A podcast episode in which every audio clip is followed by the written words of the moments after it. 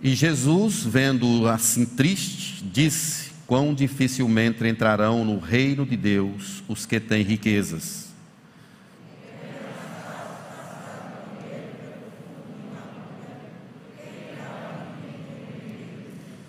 E os que ouviram disseram: Sendo assim, quem pode ser salvo?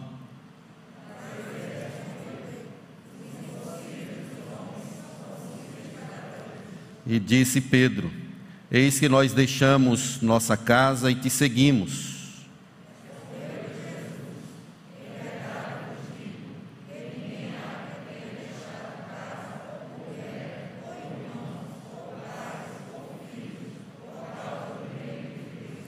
que não receba no presente muitas vezes mais e no porvir a vida eterna. Vamos orar? Senhor Deus, lemos a tua palavra, cremos que ela é inspirada pelo teu Espírito e precisamos dessa unção, dessa capacitação para entendê-la. Em nome do Senhor Jesus, instrua-nos, exorta-nos, confronta-nos e que saiamos daqui, ó Deus, impactados pelo poder da Escritura, em nome de Jesus. Amém. Nós vamos falar sobre Jesus e a vida eterna, à luz desse texto.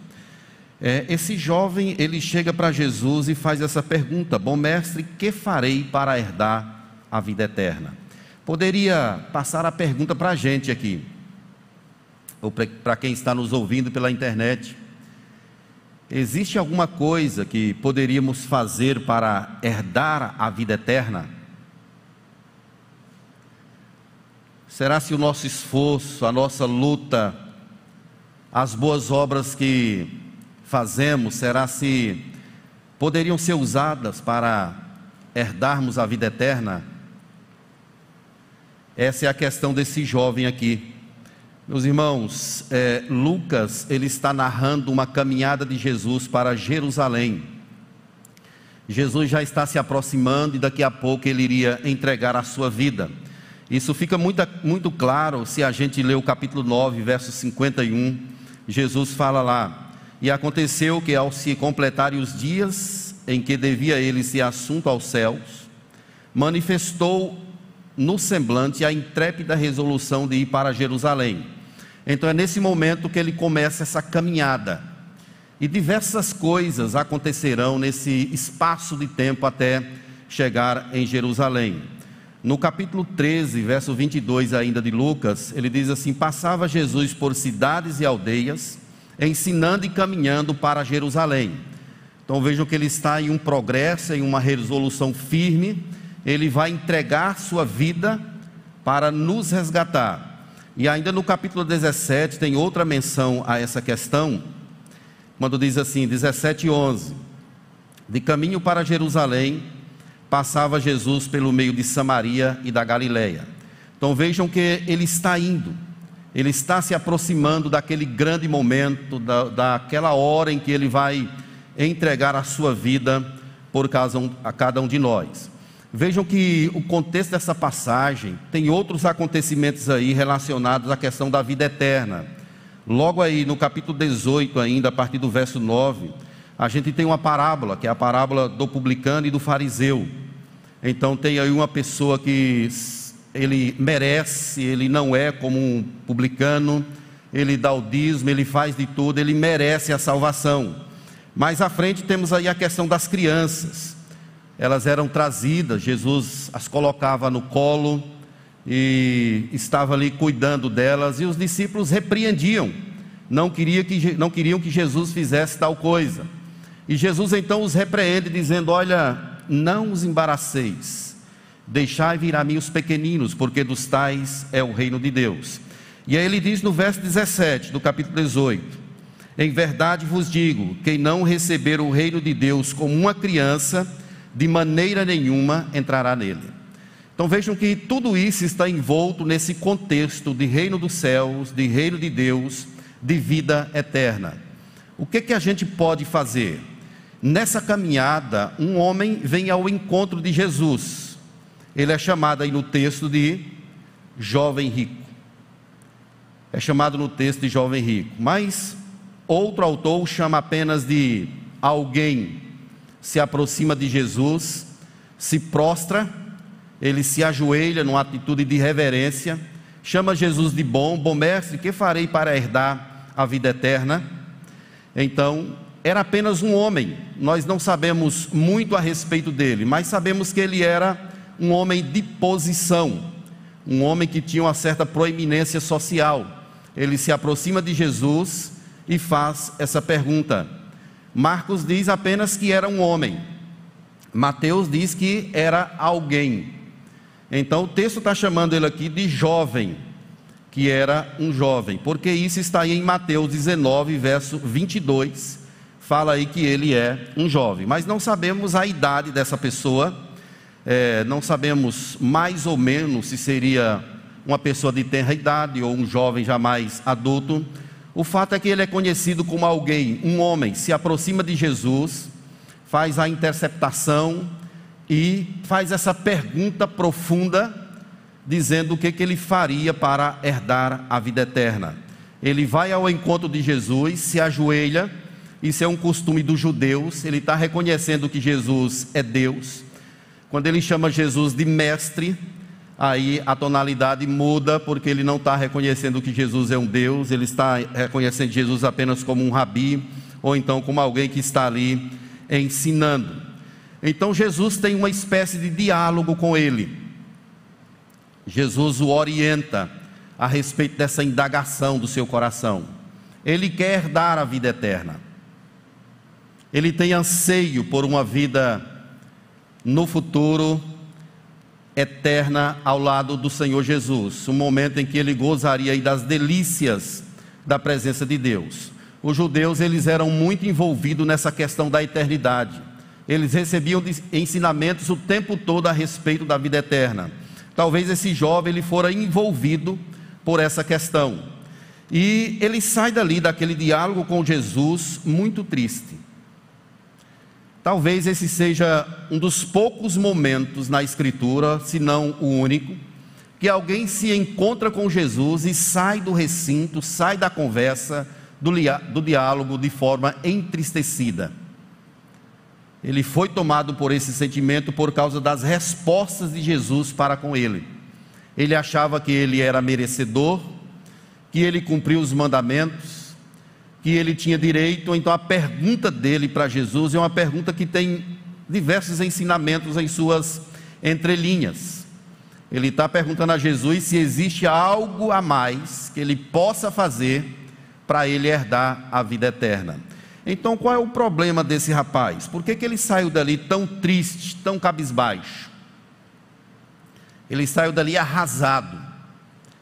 Jesus, de forma tranquila, pacífica, vai conversando com ele, oferecendo as respostas que ele quer, mas ele sai daquele ambiente triste. O que, que aconteceu com ele? Primeiramente, meus irmãos, nós somos informados nesse texto que esse jovem achava que poderia conquistar a vida eterna por merecimento. Ele se achava merecedor. Ele cumpria os mandamentos ou ele achava que cumpria a lei. Ele achava que teria algum mérito para chegar à vida eterna. Esse jovem queria apresentar as coisas boas para Jesus, para os seus contemporâneos, para dizer assim: olha aqui, eu mereço isso, eu mereço entrar no paraíso de Deus, eu mereço a vida eterna, eu fiz por merecer, Vim tantas vezes à igreja, deu dízimo, a mesma coisa do fariseu e do publicano. Ele está dizendo que construiu uma ponte, que pavimentou uma estrada, por isso agora ele tem direito à vida eterna. Ele se acha merecedor. Mas o fato é que a vida eterna, ela não é um merecimento, ela é um presente de Deus, é uma dádiva de Deus não por aquilo que fazemos, mas pelo que Jesus Cristo fez na cruz do Calvário. Ele se aproxima de Jesus, chama de bom e diz o que, que eu preciso fazer mais para herdar a vida eterna. Meus irmãos, quando nós achamos que merecemos alguma coisa na presença de Deus, é um péssimo sinal. Porque a nossa condição é de gente caída, gente imerecedora. Se há alguma coisa boa em nós, é fruto da graça, da bondade, da benevolência do nosso Deus. Não vem de nós, é um dom de Deus. Não é o que você faz, a quantidade de dízimo que você entrega, de oferta que você entrega, a quantidade de vezes que você vai ao culto, não são as esmolas que você dá a quem quer que seja, o bem que você faz a quem quer que seja. A salvação não está relacionada àquilo que nós fazemos, está relacionada àquilo que Cristo fez na cruz do Calvário. Não há nenhum merecimento em nós, e isso nos coloca numa posição igual. Ninguém aqui merece absolutamente nada. O que temos nesse quesito salvação, é um presente grandioso, gracioso. Deus usou de misericórdia para com cada um de nós. Estávamos perdidos, alheios, como ovelhas desviadas do seu caminho, mas Deus nos viu, nos chamou pelos, pelo nome, nos chamou e agora nós estamos indo rumo à eternidade para glorificar o nome do Senhor. Então saibamos disso, que a vida eterna não é um merecimento. Esse jovem achava que ele merecia viver eternamente.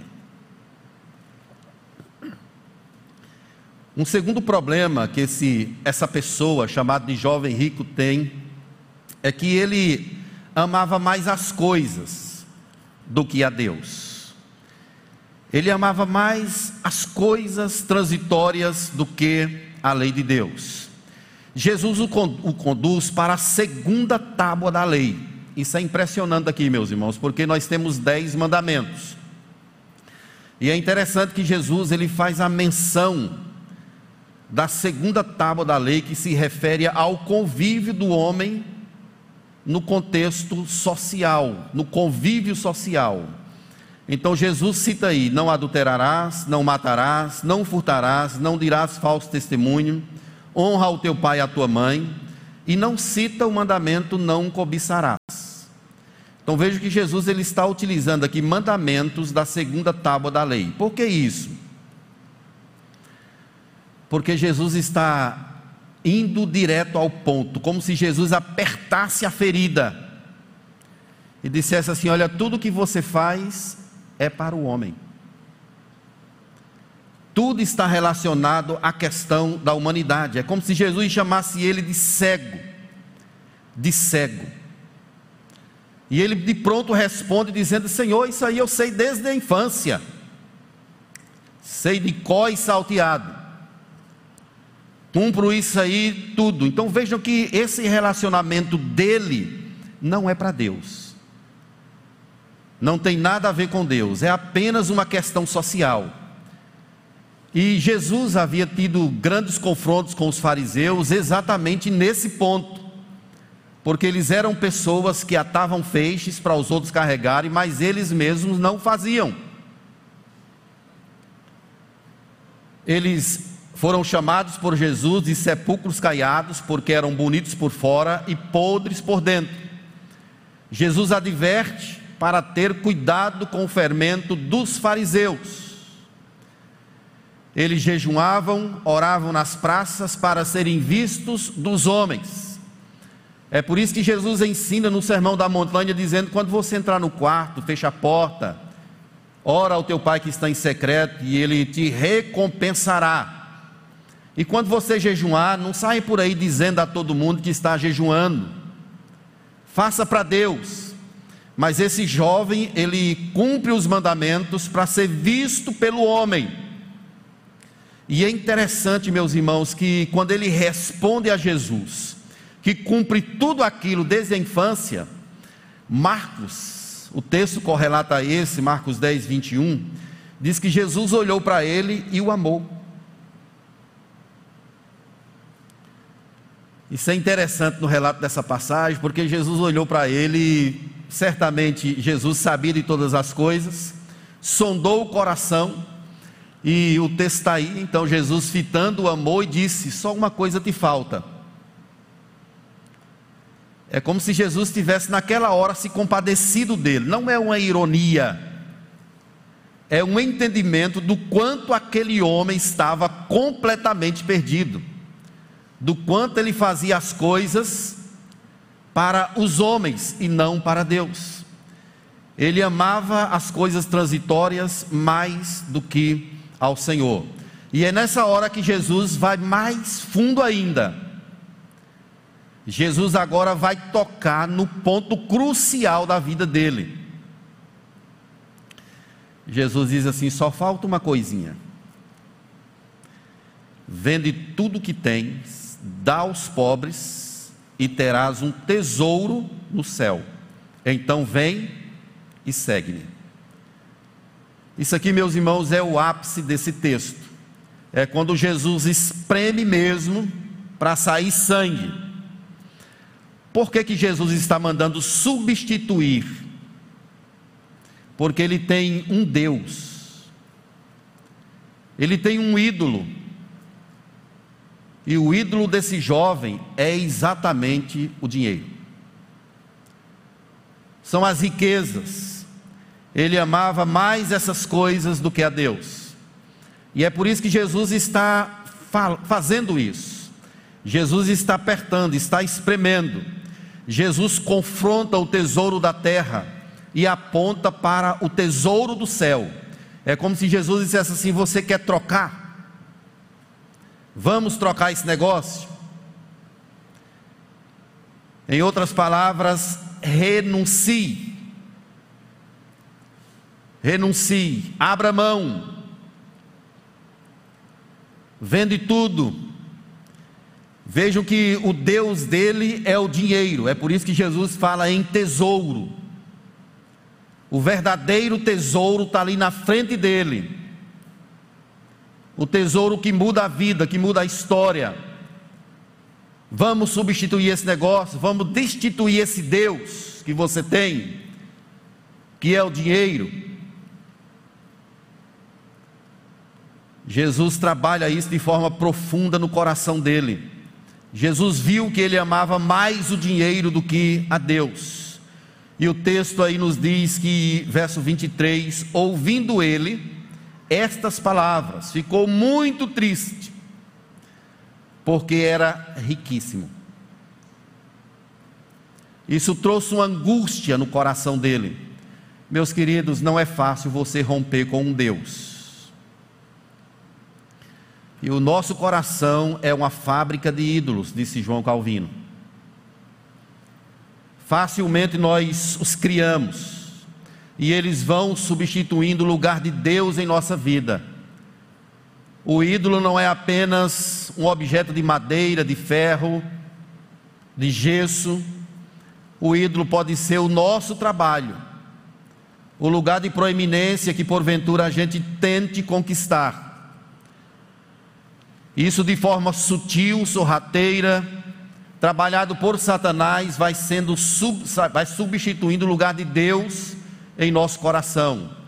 E uma vez instalado para tirar é difícil, porque a gente é cercado, é emaranhado, e só a graça de Deus para mover esses obstáculos, esses ídolos em nosso coração. O dinheiro ele é chamado na Bíblia de um Deus, não apenas nessa passagem mas Jesus diz que ele é mamon. Ele rivaliza com o Deus verdadeiro.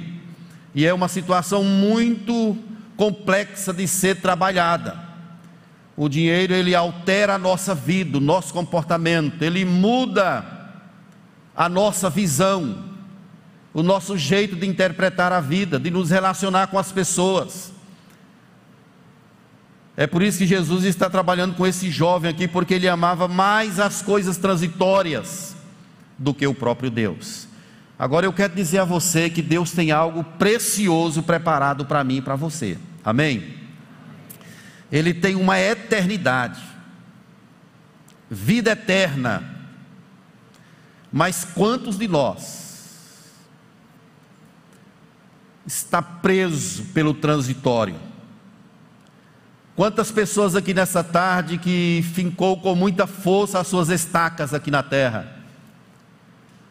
Quantas pessoas estão focadas em objetos estranhos, que não o próprio Deus.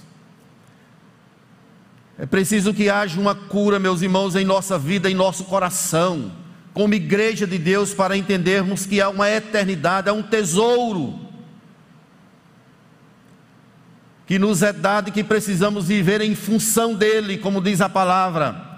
Pensai nas coisas lá do alto, não nas que são aqui da terra. Trabalhem não pela comida que perece, ajuntai para vós outros tesouros nos céus. É o chamado de Deus o tempo todo para nós. Se a gente não se cuidar, Satanás ele cria uma teia e nos prende traz peso à nossa vida, de forma que a gente fica amarrado, sem querer e sem poder servir a Deus como Deus merece. Nós temos de entender que tudo passa e que devemos amar a Deus acima de todas as coisas. Não podemos deixar esse lugar que pertence a Deus ser substituído por nada. O dinheiro passa, as posses ficam aqui na terra. Quando você morrer, você vai ser enterrado só com a roupa no corpo. Somente. Eu trago essa convicção em meu coração, que eu vou ser enterrado com terno. Pelo menos um terno eu vou levar. e uma gravata. Mas se Josi quiser colocar um ternozinho surrado também, não tem problema nenhum não. Mas tudo isso, meus irmãos, eu estou dizendo porque nós não vamos levar nada aqui da terra. Vamos focar nos céus, na eternidade. Você consegue perceber o que Deus tem para nós? Coisas grandiosas. Nem olhos viram, nem ouvidos ouviram. Aquilo que Deus tem preparado para aqueles que o amam. É nessa direção que a gente precisa viver, com os olhos na eternidade. Vai administrando os problemas, os percalços da estrada, mas não tire os olhos da eternidade, porque isso é a nossa esperança, é o nosso alimento. O apóstolo Paulo diz que se a nossa vida aqui na terra se resume apenas a esta vida, nós somos os mais infelizes dos homens. Vamos trabalhar para Deus, querida igreja. Vamos viver focado no paraíso. Deus tem coisas grandes para mim e para você. E os nossos olhos precisam estar voltados para isso. Tudo passa rapidamente e nós voamos. Não vamos deixar nada nos prender, absolutamente nada.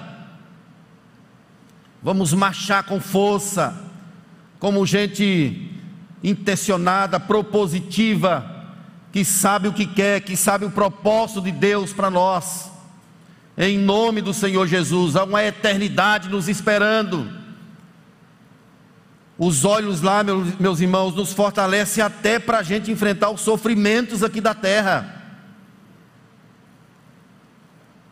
Nós temos muitos percalços aqui, muitas lutas, mas quando a sua vida está em Deus, na eternidade, você vive com alegria, mesmo em meio ao sofrimento, aos acometimentos ruins, entre aspas, da vida. Você sabe que há um Deus no controle de tudo, que reina absoluto, que as promessas dele não é só para aqui, para a terra, é muito mais para a eternidade. O chamado de Deus para nós aqui é um chamado para a gente morrer para nós mesmos, renunciar a tudo que porventura poderia substituir o lugar de Deus em nós e vivermos tão somente para Ele. Mas tem uma questão aqui ainda nesse texto, meus irmãos, que Jesus nos ensina quando ele vai explicar. O texto na sequência é como se fosse um desdobramento do que aconteceu aqui, do encontro com esse jovem. Aí, a partir do verso 24, Jesus vai explicar, ele vai ensinar algumas lições preciosas aqui aos seus discípulos e também a todos nós, especialmente a lição de que só Deus tem poder para salvar. Jesus então diz assim: depois que ele vê o jovem muito triste, ele fala assim: e Jesus, vendo-o assim triste, disse: Quão dificilmente entrarão no reino de Deus os que têm riquezas. Há algum problema com dinheiro? Não. Você pode ter dinheiro, que bênção. Só não podemos interpretar que ter dinheiro é sinônimo de que somos abençoados e quem não tem é amaldiçoado.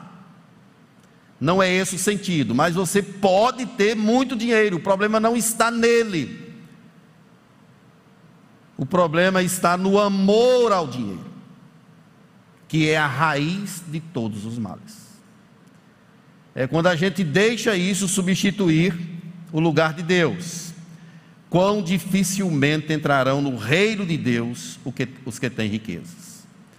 Exatamente porque o dinheiro ele leva o homem a imaginar, a pensar que pode comprar. Ele pode levar o homem a um estado de autossuficiência, deixando-o arrogante, prepotente, cheio de si um homem com muito dinheiro, é difícil dele se humilhar. É nesse sentido que Jesus está colocando aqui, porque o dinheiro ele substitui, pavimenta o caminho e vai mostrando ao homem que ele pode alcançar alguma coisa no que diz respeito à salvação através do recurso que ele tem. E Jesus então diz essa palavra aqui, porque é mais fácil passar um camelo pelo fundo de uma agulha do que entrar um rico no reino de Deus. Há quem diga que essa expressão esteja focada numa passagem que existia num muro, que o camelo para passar nesse local precisava passar de joelhos. Mas talvez não seja uma referência a isso. Jesus está fazendo, falando uma hipérbole, como se fosse algo exagerado. Jesus está dizendo que aquelas pessoas que têm dinheiro, eles estão tão freneticamente voltados para Ele, que é como se fosse impossível dessas pessoas se dobrarem, se humilharem e buscarem a salvação em Deus. Essa era a conotação da época, era o contexto da época, pregado inclusive por fariseus que compravam os seus lugares, compravam as coisas, tinham tudo o que quisesse e Jesus então está dizendo que essas pessoas, elas são altamente arrogantes por causa do seu recurso. E por isso é mais fácil passar um camelo pelo fundo de uma agulha do que entrar um rico no reino de Deus. Jesus está falando sobre a questão de impossibilidade. É impossível um camelo passar pelo fundo de uma agulha.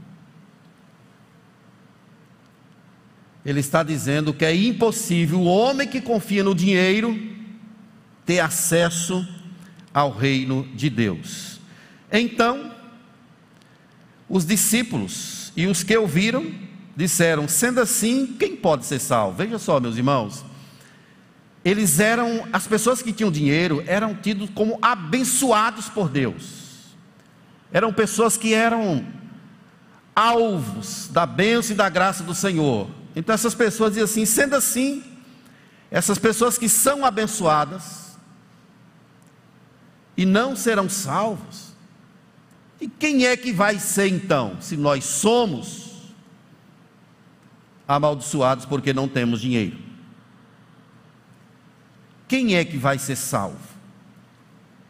E Jesus então responde com uma pergunta categórica, aí no verso 27, dizendo: o impossível, os impossíveis dos homens são possíveis para Deus. Jesus está dizendo aqui que só Ele pode salvar, e ninguém mais. Só Ele pode salvar. Não tem nada que você faça que possa te trazer salvação. Ainda que você busque, tente, corra atrás, faça de tudo, você não vai conseguir se salvar. E tem muita gente enganada, meus irmãos. Tem gente que buscam isso, que busca isso. Elas dão esmolas. Elas faz, fazem obras beneficentes. Cara, elas fazem caridades. como se fossem para conquistar a salvação. Mas o que está claro aqui é que só Deus pode salvar, por causa da condição do homem de morto. Um morto não tem desejo, ele não tem respostas, ele não consegue andar. É preciso que haja uma intervenção de fora. Ninguém nunca viu um morto lá no caixão dizer assim: esse travesseiro está muito desconfortável. Pega outra aí, gente. Ou então, aqui está muito quente. Me dá um copo d'água. Um morto não tem desejo. Essa é a condição do homem. Então, só Deus pode salvar. E Jonas fala sobre isso. Ao Senhor pertence a salvação. O que Jesus está dizendo é que os ricos colocam a sua fé no dinheiro. E Jesus já havia alertado sobre isso em Mateus 6, 21, quando ele diz assim: Porque onde estiver o teu tesouro, aí estará também o teu coração. Se o coração está na riqueza, a riqueza é o tesouro dessa pessoa. É por isso, meus irmãos, que o homem ele não consegue salvar a ele próprio. E ainda bem por isso, porque a salvação ela vem de fora, vem do alto para mim e para você. Não depende de quem quer, de quem corre, mas de Deus usar da sua misericórdia. E Pedro, que era impetuoso, ele intervém no verso 28 e fala assim: Senhor, olha, nós deixamos nossas casas e te seguimos. É como se Pedro dissesse assim: Senhor, não é por nada não, mas a gente é, deixou nossa, nossa indústria lá de pesca, deixamos lá nossa fábrica. Nós abrimos mão lá da nossa casa e estamos aqui andando com o Senhor. É uma cobrança indireta. Mas Jesus conhece todas as coisas. E olha o que Jesus responde para ele, verso 29. Respondeu-lhe Jesus: em verdade eu te digo, ou vos digo, que ninguém há que tenha deixado casa, ou mulher, ou irmãos, ou pais, ou filhos, por causa do reino de Deus, que não receba no presente muitas vezes, mas e no mundo por vir a vida eterna. O que Jesus está falando aqui é sobre recompensa. A bênção dele que está na nossa vida no tempo presente o salmista ele traz uma palavra que eu guardo isso e trago no meu coração. Quando ele diz assim: Eu creio que verei a bondade do Senhor na terra dos viventes. Eu posso olhar para a minha vida hoje e ver o quanto Deus tem me abençoado. O quanto Deus tem abençoado a sua vida, trazido esperança, força, dado a você uma família bens, condição de viver. Isso é o cuidado de Deus, é a bênção dele na tua vida. E ainda no porvir, a vida eterna. Eu almejo esse dia, meus irmãos, no qual eu chegarei na presença do meu Deus. E ele vai dizer assim: Venha, Humberto. Não sei se meu nome vai ser Humberto, espero que esse nome seja assim mesmo, que é um nome muito bonito. Mas vai ser um nome glorificado. Mas o certo é que ele vai me chamar. E eu vou ter a oportunidade de entrar para a morada eterna. Gozar das delícias da presença do Senhor perpetuamente. Um local onde as lágrimas serão enxutas. A dor, o sofrimento terá acabado não só eu, mas todos aqueles que pela fé entregaram as suas vidas ao Senhor Jesus. Aqueles que foram alvos, vistos pelo plano eterno do Senhor. Deus nos salvou. Só Ele poderia intervir na nossa vida. Amém, queridos? Você pode agradecer a Ele todo momento. Se você tem a salvação em Cristo, você precisa ser uma pessoa grata. Não pode haver murmuração em seu coração, não pode ter reclamação. Você já tem a vida eterna, o que, é que você quer mais? Você já tem o maior de todos os tesouros, que é Jesus. O texto de Marcos amplia a resposta que Jesus deu lá. Marcos 10, 29. Ele fala assim: Tornou Jesus, em verdade vos digo que ninguém há que tenha deixado casa, irmãos, irmãs, mãe, pai, campos, por amor de mim e por amor do Evangelho que não receba já no presente o cêntuplo de casas, irmãos e irmãs, mães, filhos, campos, e no mundo por vir a vida eterna. Jesus não está prometendo literalmente bênçãos materiais. Já pensou a gente ter o cêntuplo de casas? A gente deixou nossa casinha, Agora a gente vai ter um cêntuplo disso. Já pensou um cêntuplo de mães? Então Jesus está usando mais uma vez aqui uma linguagem para mostrar o quanto nós somos abençoados.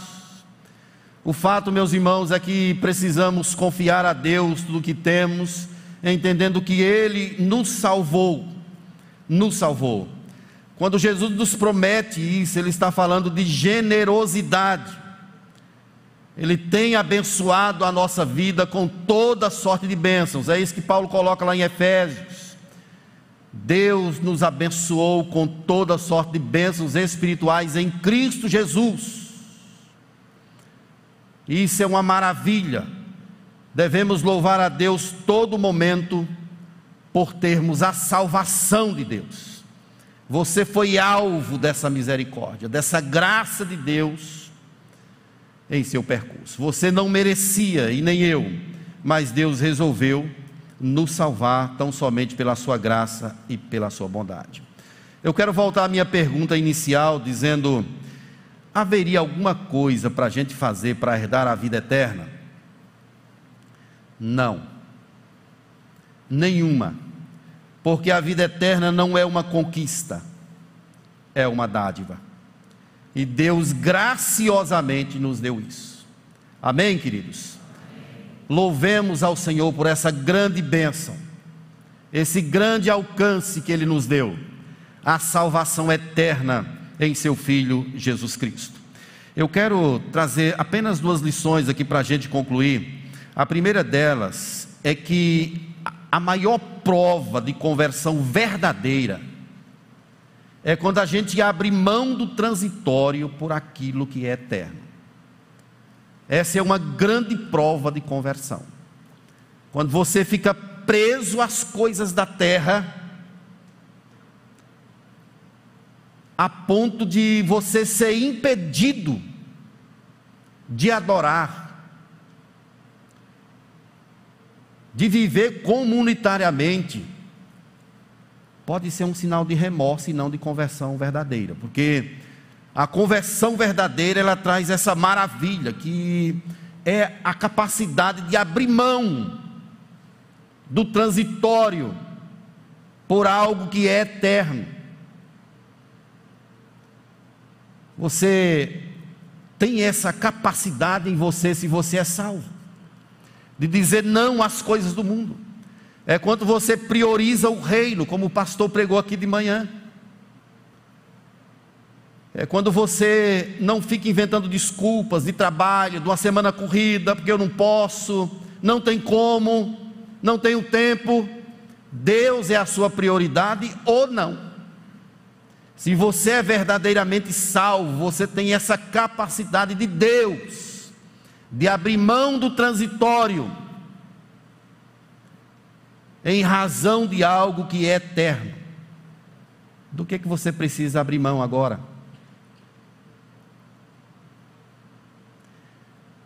Que tipo de ídolo precisa ser removido da tua vida hoje?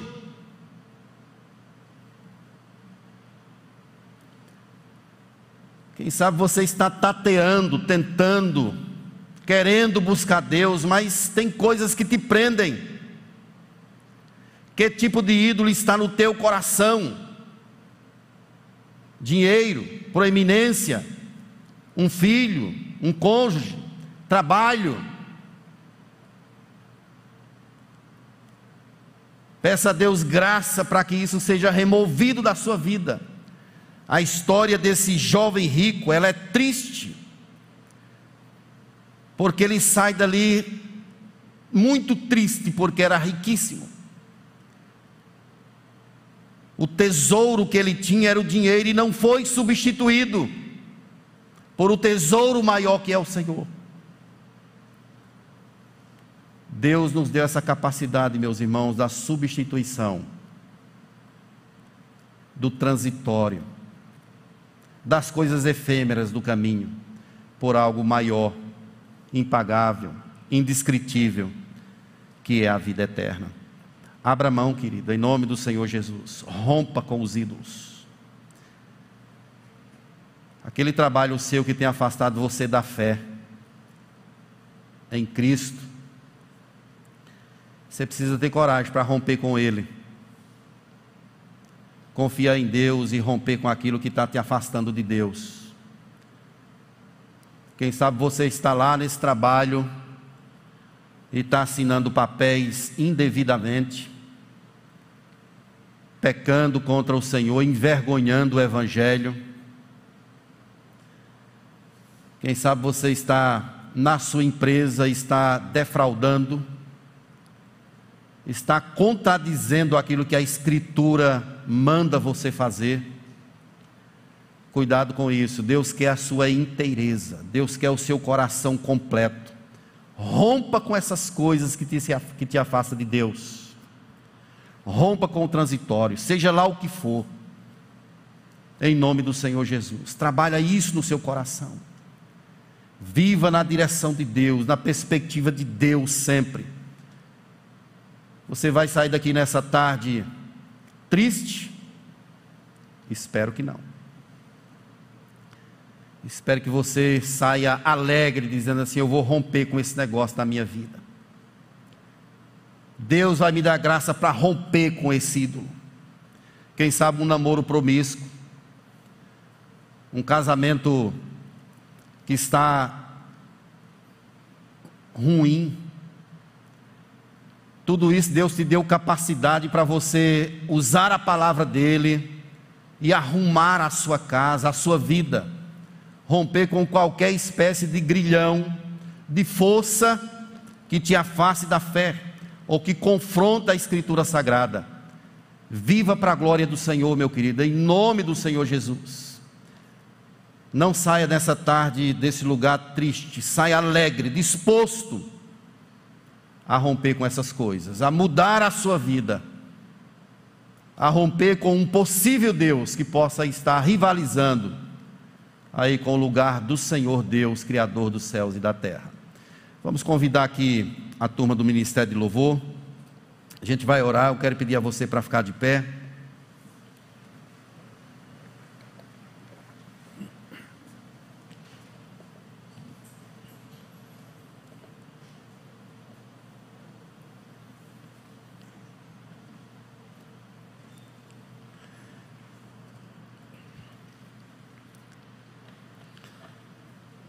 Gostaria que você pensasse na sua vida agora é pessoal, é individualizado. Deus quer mudar a sua sorte. Deus quer transformar a tua vida.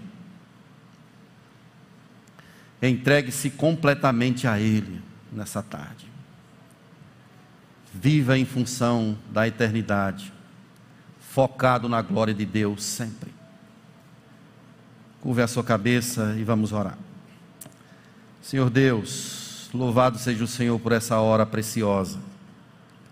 Coloco diante de Ti a Tua igreja, cada pessoa que entrou aqui nesse lugar. Visita-nos com a Tua benevolência, com a Tua graça. Instrui-nos, ó Deus, no Teu caminho. Não deixe, ó Deus, que coloquemos a nossa vida nas coisas transitórias. Nos ajude a pensar no reino dos céus. na eternidade, na vida eterna, e que isso possa trazer sempre esperança ao nosso coração, possa trazer ímpeto à nossa alma, a fim de que o teu nome seja glorificado, tão somente o teu nome seja glorificado em nosso viver. Deus, se alguém entrou nesse lugar, e quem sabe tem um Deus estabelecido no coração, que rivaliza com o Senhor, que essa tarde seja a tarde do rompimento, da cura, da manifestação do Senhor nessa vida Ajuda-nos, ó Deus, para que rompamos com aquilo que desagrada ao Senhor. Nos ajude a viver na perspectiva do reino sempre. Abençoe cada família, cada pessoa. Instrua-nos, ó Deus, no teu caminho, em nome do Senhor Jesus.